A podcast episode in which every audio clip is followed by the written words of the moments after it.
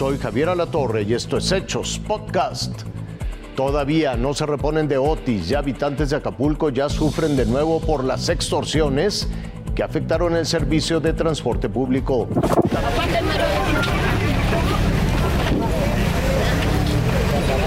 El caos se desató en distintas calles de Acapulco debido a la falta de transporte público la tarde de ayer jueves. Eran largas las filas de ciudadanos intentando llegar a sus destinos, pero no encontraban cómo. ¿Hasta dónde se va caminando? Fui hasta la jardín, señor. ¿Cuántos A kilómetros? ver, este, son 25 minutos. ¿Caminando? Caminando. Bueno, caminando una- como unos 45 minutos. Depende si hay un buen samaritano que nos dé ray, pues adelante, ¿no? Oiga, ¿qué opina de esta situación? Pues la verdad, fatal. Con mayor preocupación estaba la señora Adelina, quien vive hasta Coyuca de Benítez y llevaba horas esperando transporte. Así que ya nos quedamos aquí, ¿ahora qué vamos a hacer? ¿Cómo nos vamos a ir? ¿Cuánto tiempo lleva esperando? No, aquí tenemos ya tres horas esperando. Aquí vamos a dormir aquí en la orilla del panteón. Sí, porque no hay ni un carro nos quiere llevar. A través de redes sociales circuló una presunta amenaza a transportistas por parte de la delincuencia organizada, motivo por el cual pararon labores.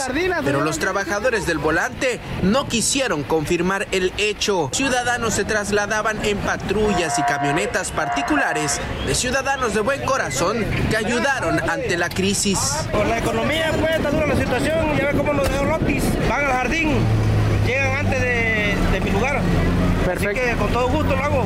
Cabe mencionar que en las últimas semanas han sido presuntamente quemadas dos urbans de la ruta Caleta y ayer jueves el chofer de un camión fue atacado a tiros. Al respecto, autoridades de seguridad estatal revelaron mediante un comunicado de prensa que se estableció una operación especial para dar seguridad al transporte. Javier Tinoco, Fuerza Informativa, Azteca. También sufren en Nuevo León los pasajeros del transporte público, pero por falta de choferes y retrasos.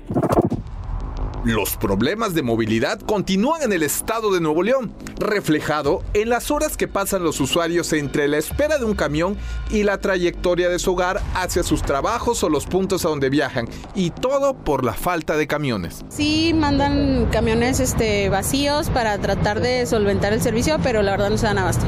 Es demasiada la gente. Ahorita la fila no es nada, a veces llega hasta la Laredo, o sea, estamos hasta allá y ya como que poco a poco empezamos a avanzar, pero ahorita no es nada, eh, la verdad. Tengo que tomar dos horas de anticipación, porque aquí es impredecible, o sea, como puede ser poca fila, puede haber mucha fila, entonces tengo que tomar dos horas. Las personas deben de durar hasta 5 horas entre la espera y los traslados, tanto para ir de su casa a su destino, como puede ser su trabajo, y de regreso, de nuevo hacia su hogar, lo que significa más de medio turno laboral que día a día deben de vivir. Dicha situación es reconocida por los choferes de las rutas hacia Podaca, por ejemplo, los cuales, aunque buscan trasladar a las personas a su destino, admiten que la falta de personas vuelve insuficiente el esfuerzo. Hay mucha gente, baja mucha gente, viene mucha gente de otras partes y sí hay camiones, pero lamentablemente pues no nos damos abasto porque es, es mucha la sobrepoblación, ¿verdad? Sí necesita más. Exactamente, sí, sí se ocuparía un poquito más de gente.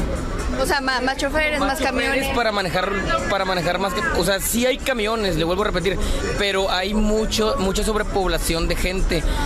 Pero sí se ocuparían más camiones o más rutas, ¿verdad?